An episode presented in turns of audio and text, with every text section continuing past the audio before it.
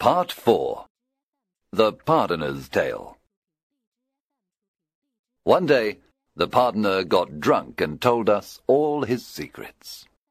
I go into the churches and speak to the people. You are all good people. But if anyone has stolen money from his neighbour, or cheated her husband with another man, they will go to hell. but if you give me money, I will forgive you in the name of God. Then they all hurry to give me gold. Who knows what happens after they die? I don't care if they go to heaven or hell. I just want their money. Even the poor widow has something to give me. I have enough gold to buy a drink of wine and a girl in every town. But even a bad man like me can tell a good story. Listen to my tale. Some years ago, there was a group of young men who lived very badly. They danced and played music all day long. They loved eating and drinking, and afterwards they ran after the women of the town. Above all, they loved gambling. They lived in a time of broken promises and lies and swearing. I am going to tell you about three of these bad young men. One Sunday, they were sitting in a tavern, drinking heavily instead of going to church. They heard a bell ringing.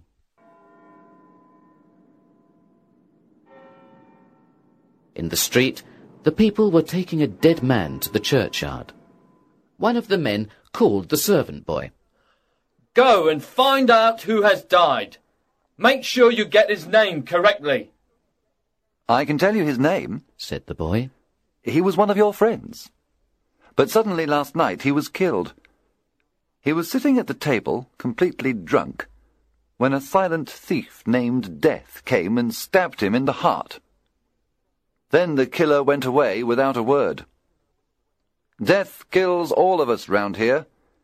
He has killed a thousand during the plague. Be careful if you meet him, sirs. You see him everywhere you go. That's what my mother told me. It's all I know. The host of the tavern agreed.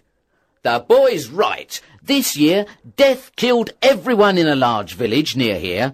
Every man, woman, and child was killed. The lords and the poor men. Death lives not far away. He's always appearing among us.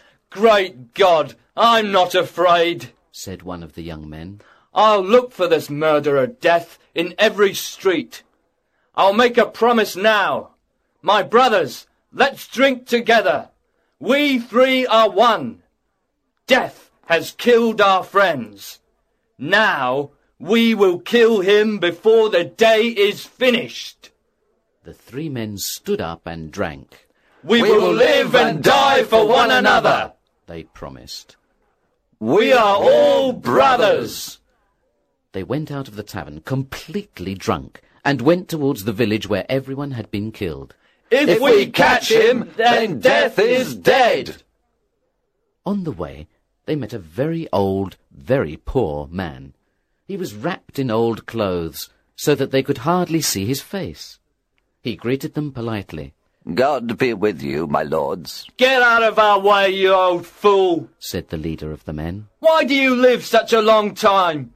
It's time for an old man like you to die. I have been all over the world, as far as India, said the old man. But I cannot find a young man who will change his life for mine. So I live as an old man until God decides that I should die. Not even death will take my life. So, like a prisoner in this world, I wait for my freedom. The earth is my mother. I knock on her gate with my stick and cry, Dear mother, let me in. Look at me. I am growing thinner every day. Wrap me in a sheet and take me into my grave but she refuses to help me. So my face is white, and my bones ache. The old man looked at the leader. You spoke very rudely to me just now. That is wrong. It says in the Bible that you should respect an old man with white hair.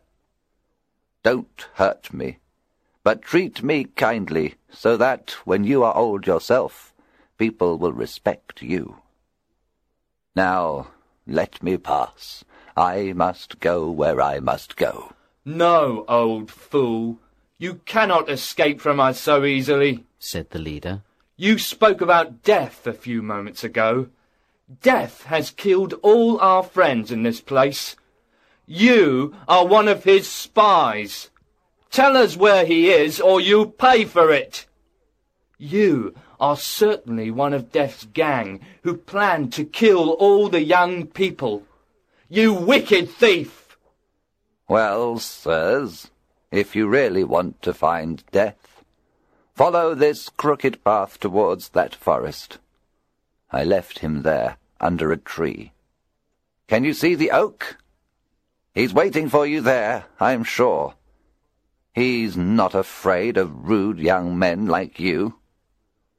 Now, God be with you, and help you to become good. The three men ran down the crooked path towards the tree, while the old man stood and watched. Then he continued on his journey. What did they find under the tree? A huge pile of new gold coins. They had never seen so much gold. They immediately forgot all about death when they saw the shining money. It made them very happy. The leader spoke first. Brothers, listen to me carefully. I have a plan.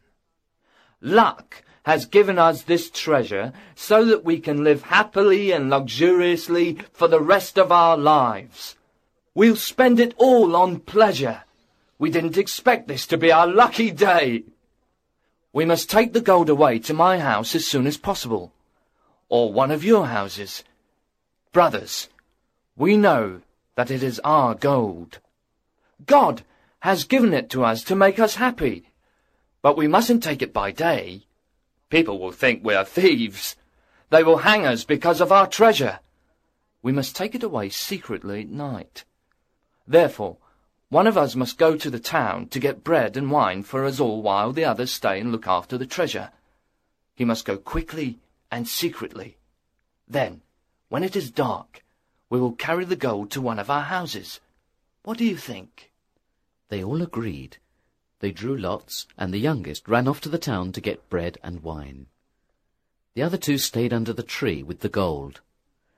As soon as the youngest one had gone, the leader talked to the other.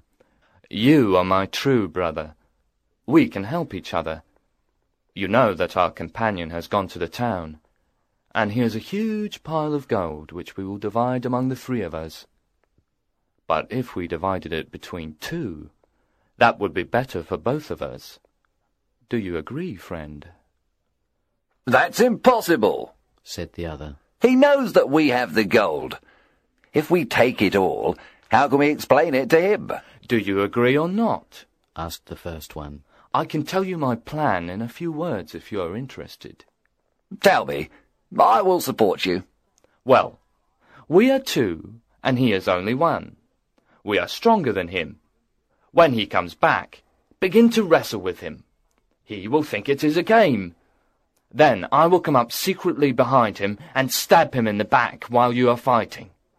Do the same. Stick your knife in his chest. Then, my dear friend, we will divide all this gold between the two of us like brothers. So these two criminals decided to kill the third one as soon as he returned. But the youngest was also thinking about the gold as he ran to town. The shining coins were beautiful and bright. Oh, God, he thought. I would like all this gold for myself. No one would be as happy as I would be then. The devil put an idea in his head. I will poison my two companions, he thought. He did not feel sorry for his friends. He only thought about the gold. Immediately, he went to a chemist in the town. I need some poison to kill rats, he said. Also, there's an animal which is killing my chickens at home. I must poison it. The chemist replied, I'll give you the strongest poison that I have. There is nobody, man or animal, that can take this poison and live. The smallest bit is enough to kill a man in a few minutes. The young man took the box of poison and left. He went to a shop in the next street and bought three bottles. He put the poison in two of the bottles, but not in the third. He would drink from that bottle and enjoy the gold after his companions were dead. Then he filled the bottles with wine and went back to the tree. I am near the end of my story. As they had agreed, the two other men killed the youngest one as soon as he returned with the wine. Then they sat down. Now let's sit and drink before we bury his body.